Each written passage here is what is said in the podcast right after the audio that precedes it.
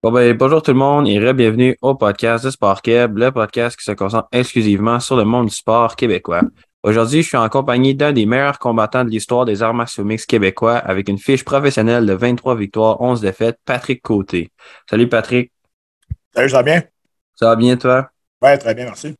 On va commencer évidemment dans le vif du sujet. Quand est-ce que tu as commencé à pratiquer les arts martiaux mixtes? Euh, comme tel, euh, vraiment, là, autour, de, autour de 22 ans, je te dirais, 20, 21, 22. J'avais fait euh, du judo quand même quand j'étais plus jeune. J'ai commencé à faire de la boxe autour de 19 ans, 18, 19 ans, 20 ans à peu près. Mais vraiment, tout mettre ça ensemble, c'est vraiment plus autour de 21, 22 ans. Quel art martiaux que tu dirais que c'est le tien, dans lequel est-ce que tu excelles vraiment? Euh, ben moi, j'ai toujours été un bon, un bon boxeur, j'ai toujours été un bon striker. Donc, euh, c'est sûr que le niveau, du combat debout, ça a toujours été ma, spécialité. Là. Euh, mais c'est sûr qu'avec les, arts martiaux mixtes d'aujourd'hui, avec le, sport, ce qui est rendu, ben, tu peux plus être juste unidimensionnel. Hein. Donc, fait que là, j'ai fait, fait d'autres choses dans, dans, ma carrière aussi, puis je me suis amélioré dans, dans toutes les, les, autres facettes du sport. Je suis devenu ceinture noire en jiu brésilien. J'ai lutté avec euh, l'équipe nationale de lutte aussi. Donc, j'ai essayé de devenir le, combattant le plus complet possible. C'est sûr que ça va te permettre de, ça t'a permis de sauver de certaines situations que tu ne serais pas à l'aise dedans si tu étais juste un boxeur. Oui, exact. Puis à cette heure, le sport est tellement rendu de haut niveau, les athlètes sont tellement bons. Euh, écoute, tu peux plus être un combattant juste qui a une seule spécialité. faut que tu sois, oui, tu peux avoir une spécialité, mais il faut que tu sois, capable de te débrouiller un petit peu partout. Sinon, ben, tu ne passeras pas ben, au niveau supérieur. Dans quelle catégorie de poids est-ce que toi, tu compétitionnais? Euh, moi, j'ai commencé ma carrière chez les Milo à 205 livres. Puis j'ai fait un combat à l'UFC à 205. Puis après ça, je suis descendu dans les poids moyens à 185 livres pendant à peu près 9 ans. Et euh, à la fin de ma carrière, les, les 4-5 dernières années, je les, ai faites chez les premiers moyens à 170 livres. Toi, tu nous as parlé vraiment, euh, fait tu peux nous dire que ta force, c'était vraiment le striking. Euh, oui, ben, j'étais reconnu pour avoir un bon striking, un bon, bon combat debout, avoir une bonne capacité d'encaisser aussi un bon menton. J'ai fait des, des guerres quand même assez légendaires dans, ma carrière, puis j'en ai reçu des coups, puis j'ai tout le temps resté debout. Donc, euh, oui, ça, c'était pas mal ma marque de commerce. Évidemment, c'est facile pour tout le monde de parler euh, de nos forces, mais y a-t-il un aspect que tu trouves qu'il était vraiment plus à travailler? Ben oui, ma lutte, ça, a toujours été euh, ma, faiblesse. Puis c'est pour ça que je mettais beaucoup, beaucoup d'emphase là-dessus. Puis à la fin de ma carrière, ben, j'ai commencé, je commençais à lutter mes adversaires beaucoup plus qu'à les frapper. parce que, un, j'avais plus de connaissances. Deux, parce que j'avais plus de confiance aussi. Puis euh, ça surprenait beaucoup mes adversaires parce qu'ils s'attendaient à avoir juste un, combat, un brawl de, combat coup pour coup, si je peux dire. Et finalement, à la fin des combats, ils me regardaient et disaient C'est quoi, t'es rendu un lutteur à cette heure? c'est ça, les arts martiaux mix. Hein, tu essaies d'aller dans, les faiblesses de ton adversaire ou de surprendre sur une stratégie qui n'avait pas été prévue. Puis, euh, puis de surprendre d'aller chercher la victoire, c'est ça l'important. Là, je ça se fait que ça soit quand même euh, très dur à s'en rappeler parce que ça, doit faire très longtemps. Euh, ton premier combat amateur, comment est-ce que tu te sentais quand on t'a dit OK, Patrick, nous, on s'en va, t'es quasiment euh, tapé, tapoché sur quelqu'un?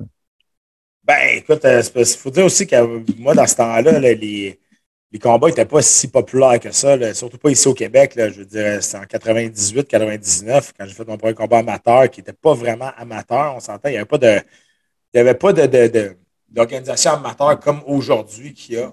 Donc, c'était quasiment professionnel en partant. Euh, il n'y avait, pas de, pas de protection pour les tibias, il y pas de, on avait le droit de donner des coups de coude. C'était, quasiment vraiment professionnel. Euh, puis, ben, c'est sûr que quand tu reçois le premier coup de poing, ça, ça surprend. là, tu te dis, OK, c'est à ça que ça ressemble. Est-ce que je suis fait pour ça? Puis, j'ai perdu mon premier combat amateur, puis je suis tombé en amour avec le sport quand même. Donc, euh, j'ai su qu'après ce combat-là, j'étais fait pour ça. Ben, c'est sûr que ça t'a pas arrêté après, euh, après ton premier combat avec la carrière que tu as eue après.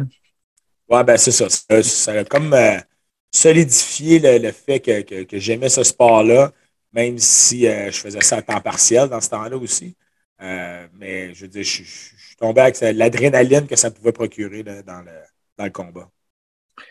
Évidemment, tu as mentionné que ce n'était pas super populaire à ce temps-là, Mais si tu te rappelles, ton premier combat que tu as su que c'était télévisé, comment est-ce que tu t'es senti quand on t'a dit, OK, celui-là, il s'en va à la TV, puis tout le monde va pouvoir le regarder? Ah, ben, honnêtement, ça n'a pas vraiment changé grand-chose. Euh, quand j'ai commencé à me battre professionnel, je savais qu'il y avait l'organisation TKO qui avait eu, euh, avant, ça, s'appelait UCC. Là, maintenant, c'était TKO par la suite. Donc, euh, ces combats-là avaient déjà passé à la télé. Donc, je savais à peu près à quoi ça ressemblait, mais ça ne mettait pas de pression. Ça ne change pas grand-chose, je veux dire, que le combat passe à la télé ou pas. Quand, dans ce temps-là, c'était un ring en plus. Quand tu rentres dans le ring, tu as, un job à faire. Puis, ça, je veux dire, ça, il y en a peut-être que ça peut les, écraser à cause de la pression. Moi, ça n'a pas fait grand-chose. Tu as participé à Ultimate Fighter.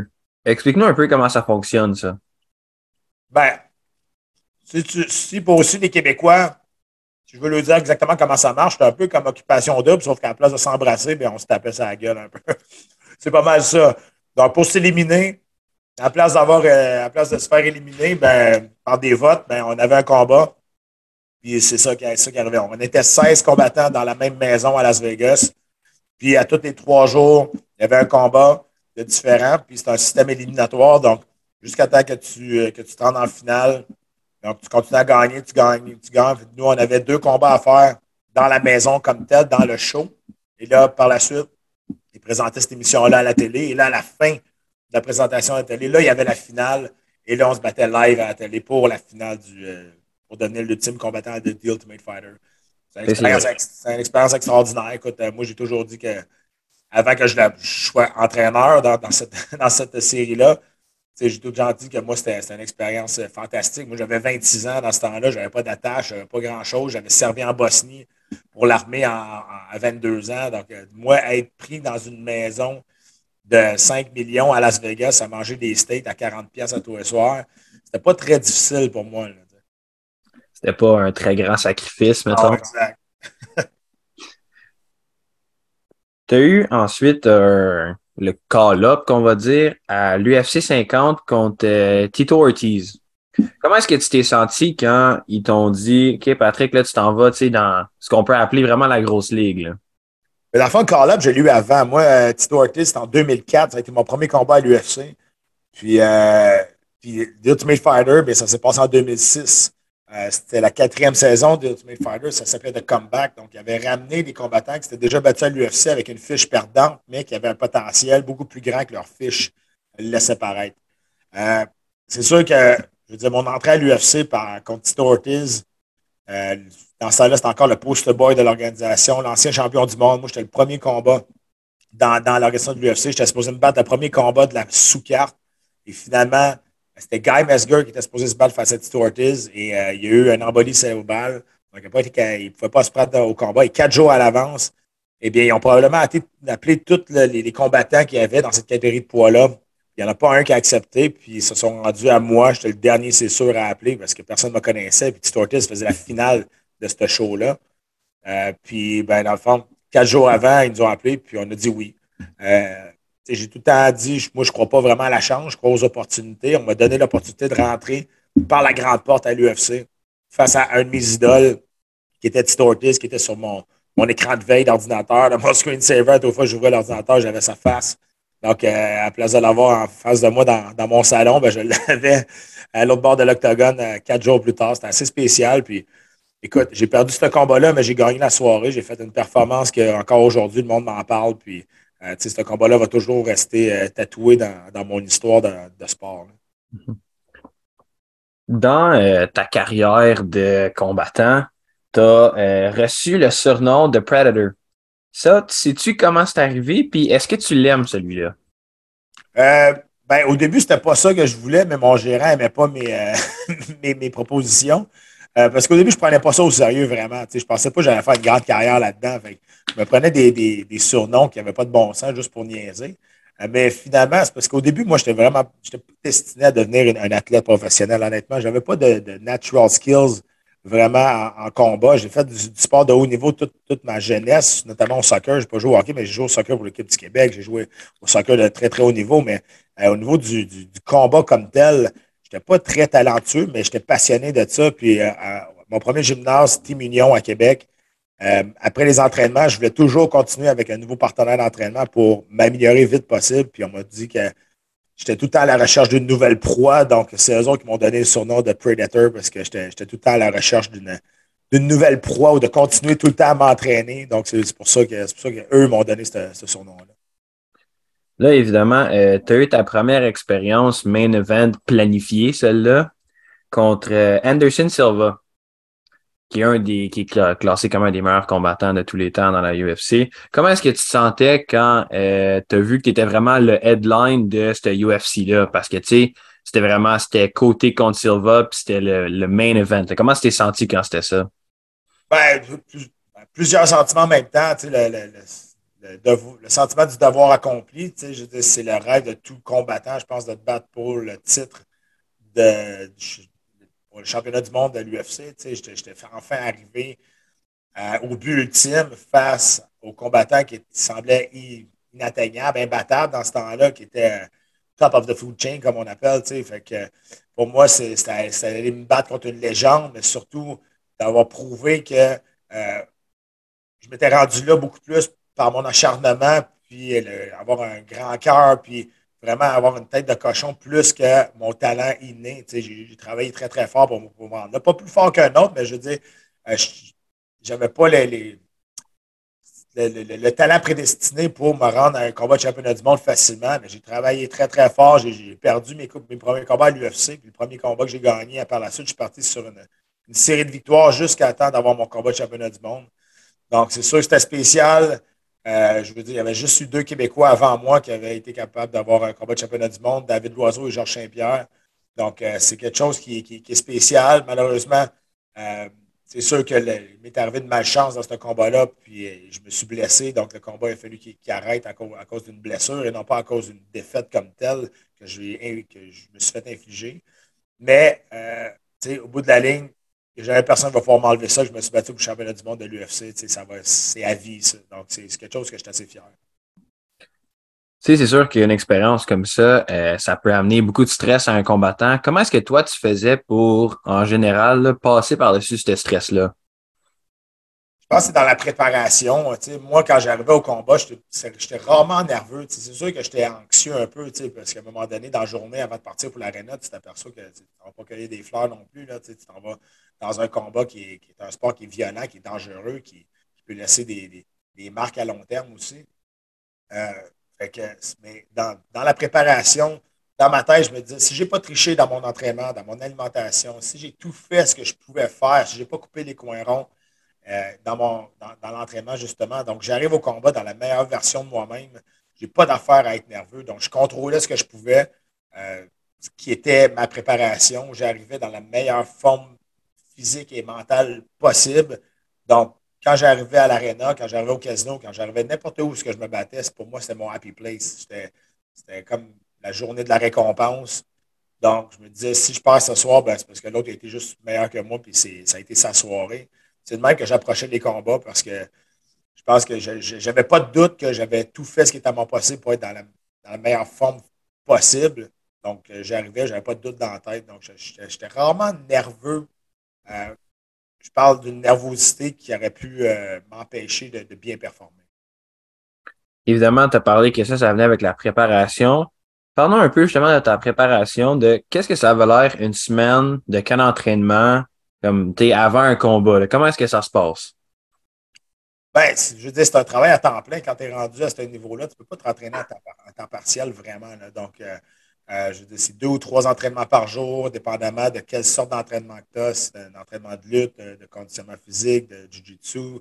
Euh, des entraînements que tu mets tous ensemble qui vont aller regrouper tous les arts martiaux mix, euh, des, sparring de boxe. Donc, tu veux dire, il faut, faut, que tu fasses l'entraînement avec plusieurs personnes et le plus possible, des personnes qui sont meilleures que toi dans chaque, chaque, chaque art martial si tu es le meilleur du gym, c'est sûr que tu vas plafonner à un moment donné. Donc, il faut que tu laisses ton humilité, faut que tu laisses ta, fierté de côté, puis t'ailles dans des places où ce que tu sais que tu vas te faire brasser, où ce que tu sais que tu vas te faire malmener, sans te faire blesser, mais que tu t'entraînes avec des meilleurs que toi dans chaque art martial, comme ça, euh, quand tu vas tout mettre ça ensemble, ben, ça va te faire de toi un, bon combattant d'arts martiaux mix qui va tout être capable de mélanger ça ensemble et mettre tout ça ensemble.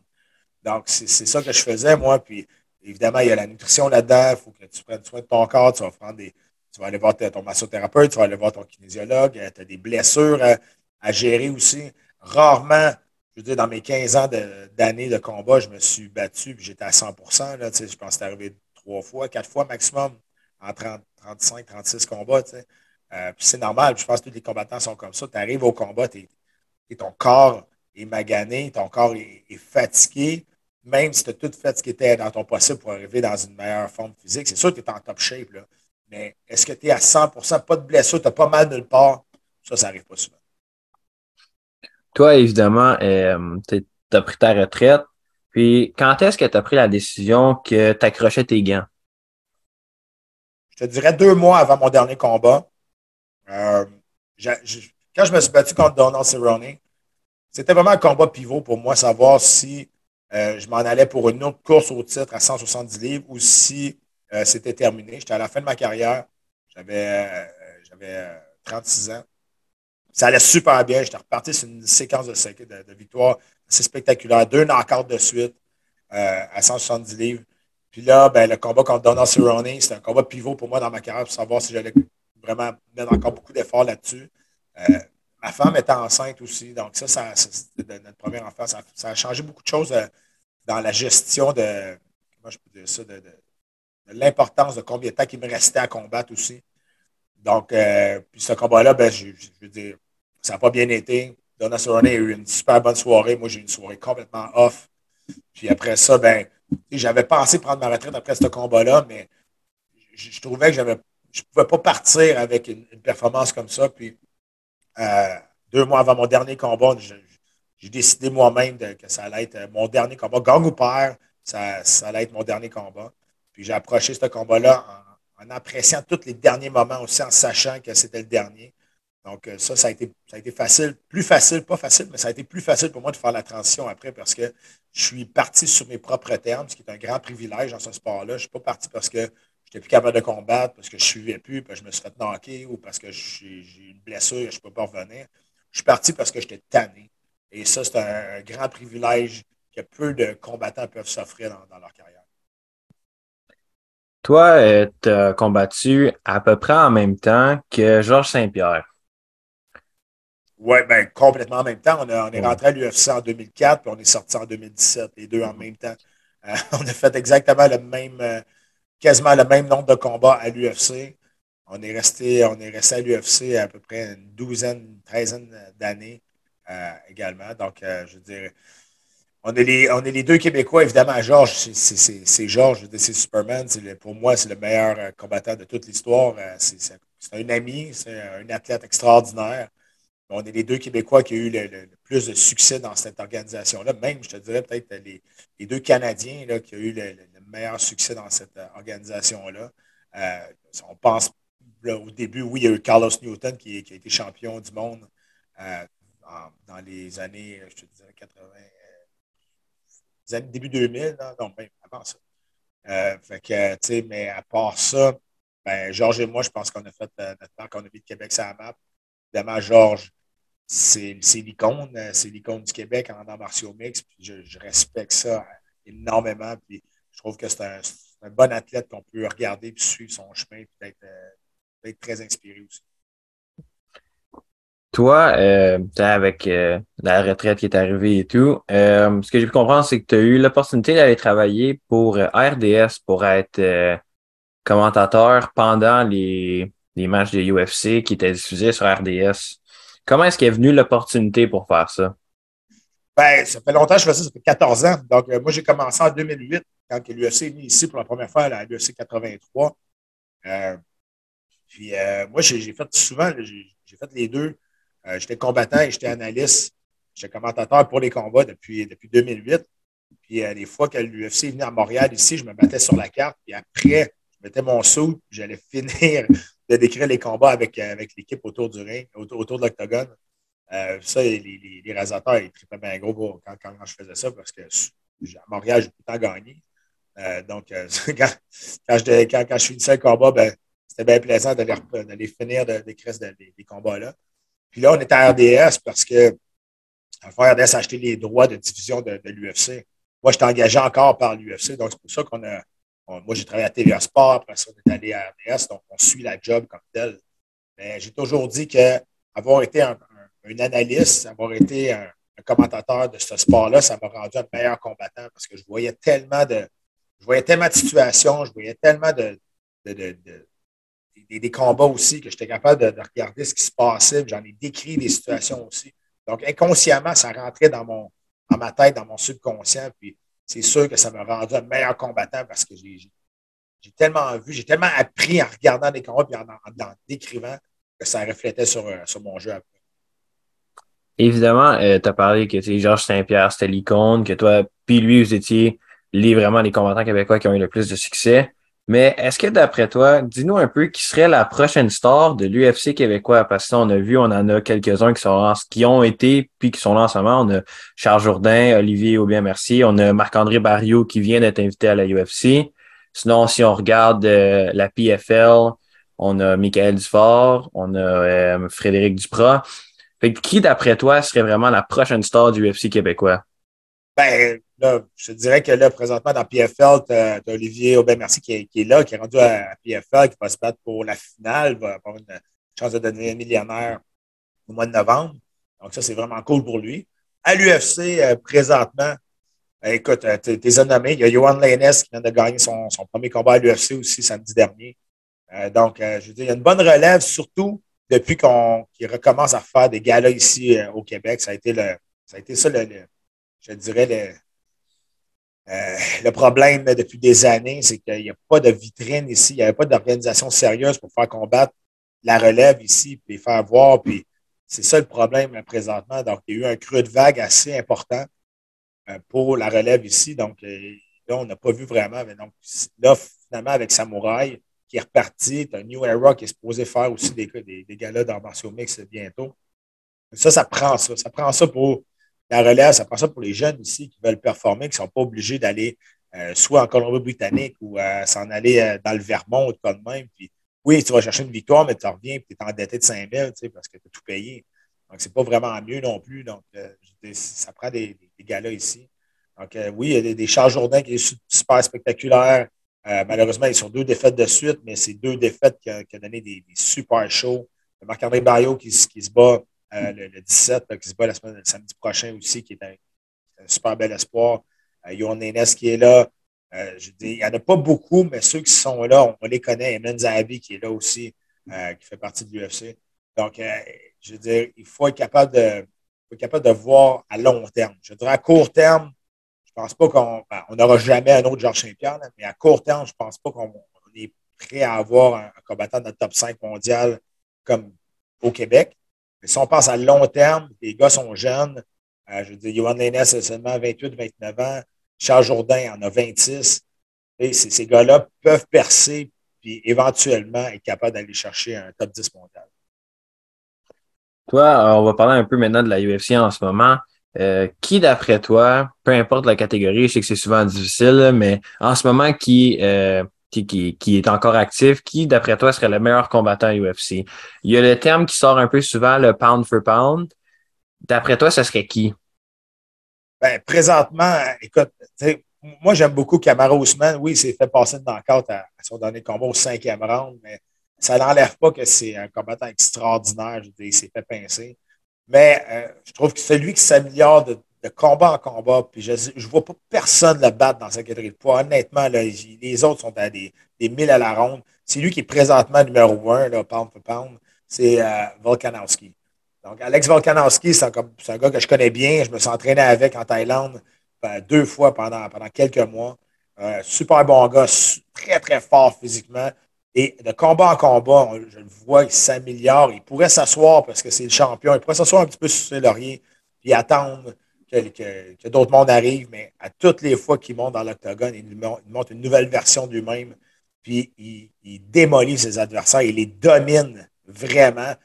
Je veux dire, quand tu es rendu en haut, là, c'est difficile, mais quand tu es rendu là, c'est encore plus difficile d'y rester. Puis tout le monde s'entraîne vraiment pour, te déloger de là. Donc, c'est extrêmement dur au niveau de la pression, au niveau de l'entraînement. Puis lui, à toutes les fois, il livre la marchandise. Puis c'est pas des combats qui sont safe, comme on dit. C'est des combats qui vont là pour finir son adversaire, ce qui est très, très spectaculaire. Et pour moi, c'est sûr que c'est Alex Volkanovski aujourd'hui. évidemment, on parle à l'UFC là. Puis tantôt, tu as mentionné que d'après toi, euh, Georges Saint-Pierre était le meilleur combattant de tous les temps. Y en a-tu un autre que, dans ton opinion, il pourrait être dans le dans la conversation avec? Ben, parce que moi, j'ai de la difficulté à, à mettre quelqu'un d'autre parce que moi, je pense qu'être le meilleur combattant de tous les temps, ça ne s'arrête pas juste à tes performances sportives, ça s'arrête, ça, ça va avec euh, ce que tu as fait pour le sport, l'évolution du sport, ce que tu as représenté pour le sport aussi. on peut parler de John Jones, on peut parler d'Anderson Silva, qui sont des excellents athlètes, mais à l'extérieur de l'octogone, John Jones, c'est une vidange, puis Anderson Silva s'est fait prendre pour, euh, pour doping. Donc, j'ai de la misère à, les mettre ces deux-là dans, dans, la même catégorie que, que, Georges, qui a fait tellement avancer le sport. C'est sa faute si aujourd'hui USCDA est dans, dans les arts martiaux mixtes. C'est lui qui a amené une organisation pour tester les combattants. Le sport n'est pas parfait, mais il est beaucoup plus propre qu'avant à cause de Georges aussi. Euh, c'est un des, seuls combattants qui a réussi à tenir tête à, l'UFC. Il a fait ce qu'il voulait. Euh, je veux dire, il revenait après quatre ans d'absence. Il se bat pour le championnat du monde de 185 livres. Il gagne. Puis après ça, il s'en va, il est tanné. Je veux dire, il n'y a pas grand monde qui a, pu faire ça. Lui et Habib de Magomedov, c'est les deux qui ont réussi, qui ont, fait vraiment ce qu'ils voulaient dans l'organisation sans que, sans que, sans, personne d'autre s'en mêle, je te dirais.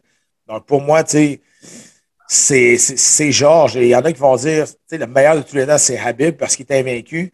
Mais moi, j'ai une autre mentalité là-dessus. Moi, je, vais tout le temps voir le caractère d'un athlète suite à une adversité.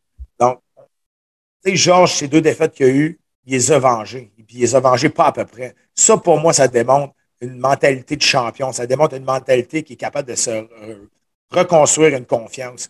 Habib, on ne saura jamais. On ne saura jamais si après une défaite, il aurait été capable de rebondir ou il serait écrasé. Donc, je ne dis pas que rester invincible, je dis pas que rester invaincu, c'est facile mais c'est beaucoup plus difficile de revenir d'une défaite que de rester invaincu. C'est juste ça que je veux dire. Puis moi, je trouve que c'est là-dessus que je me base sur pourquoi Georges est le meilleur de tous les temps. Pour ceux qui te connaissent un peu moins, euh, on va parler un peu de comment est-ce que toi, tu étais, peut-être pas en tant que combattant, mais en tant que marketing. Parce que là, tu sais, tout le monde voit les vidéos un peu plus virales de Conor McGregor qui fait juste euh, insulter euh, tous ses adversaires, etc. Toi, quel genre de personne que tu étais dans ce moment-là? Ben, je veux dire, moi, dans mon temps, le trash talking n'était pas si populaire que ça. Je veux dire, euh, il y en avait un petit peu, mais pas tant que ça. Tito Ortiz en faisait un petit peu, mais c'était pas vraiment le seul. Après ça, il y a eu Charles Sonnen qui, vraiment est arrivé avec un autre niveau de trash talk. Et là, évidemment, Connor est arrivé. Mais Connor, c'est parce que lui, il a fait énormément d'argent. Donc là, il y en a plein qui essaient de l'imiter, puis il essaie de, faire, euh, essaie de, faire beaucoup de promotion autour de leur combat à cause de ça. Le monde a compris aussi que c'est un spectacle, c'est pas juste des performances sportives. Maintenant, il faut que tu vendes pour faire de l'argent. Euh, ce qui était moins le cas euh, quand moi je me battais, parce que là, c'était, oui, c'était populaire, mais pas comme aujourd'hui. Euh, l'organisation appartenait encore aux frères Fertita et non pas à deux organisations de management qui sont tellement puissantes dans le monde qu'aujourd'hui, ils s'en foutent un peu des combattants un par un. C'est moins l'esprit familial aujourd'hui que quand moi je me combattais avec, avec les frères Fertita. Donc, euh, il y, a ça aussi qui est, différent. Écoute, moi, je, partais rarement la, la, merde, mais si tu commençais, ben, j'étais capable de te répondre. Il n'y a pas de problème avec ça. Donc, euh, c'est arrivé à quelques reprises, notamment contre Chris Lieben. On s'est échangé euh, quelques, quelques bonnes insultes sur, sur les réseaux sociaux qui commençaient à être un peu plus populaires dans ce temps-là, en conférence de presse aussi. mais ce n'est pas arrivé souvent. moi, je suis un combattant qui était quand même assez class act. Euh, je partais pas, je, partais pas le trouble, mais s'il y en avait, ben, j'étais capable d'entrer dans la danse. Ben écoute, Patrick, euh, merci encore de nous avoir donné de ton temps. J'en suis extrêmement reconnaissant pour ça, puis nous avoir partagé ton expérience UFC, que c'est pas tout le monde qui a participé à. Puis euh, moi, je vais te poser la dernière question que je pose à tout le monde qui passe mon podcast. Si j'avais à recevoir un athlète québécois sur mon podcast, peu importe le sport, que c'est garanti que tu l'écoutes, qui est-ce que ça serait? Oh, écoute, il y en a tellement. Là, euh, moi, je pense que Antoine Valois-Fortier, qui est allé aux Olympiques, qui a gagné euh, la médaille de bronze aux Olympiques en judo. Et je trouve que ces athlètes-là olympiques ne reçoivent pas assez de, pas assez de, mérite. C'est tellement difficile de, se rendre aux Olympiques. C'est la plus grosse compétition amateurs au monde. et je trouve que ces, ces athlètes-là méritent beaucoup plus de reconnaissance parce que oui, on les connaît pendant les Olympiques, puis après ça, ben, même s'ils gagnent une médaille, à moins que tu sois pas pire dans les communications, ils tombent dans l'oubli et ils, se dédient leur vie pour aller représenter le pays, puis finalement, on les oublie par la suite. Moi, c'est plus, plus ça. Donc, Antoine, Antoine Valois-Fortier, euh, c'est un, gars qui est super sympathique, un gars qui est intelligent, qui a une tête sur ses épaules et qui a fait, euh, je veux dire, qui, a gagné une médaille aux Olympiques. donc, je veux dire, c'est extraordinaire.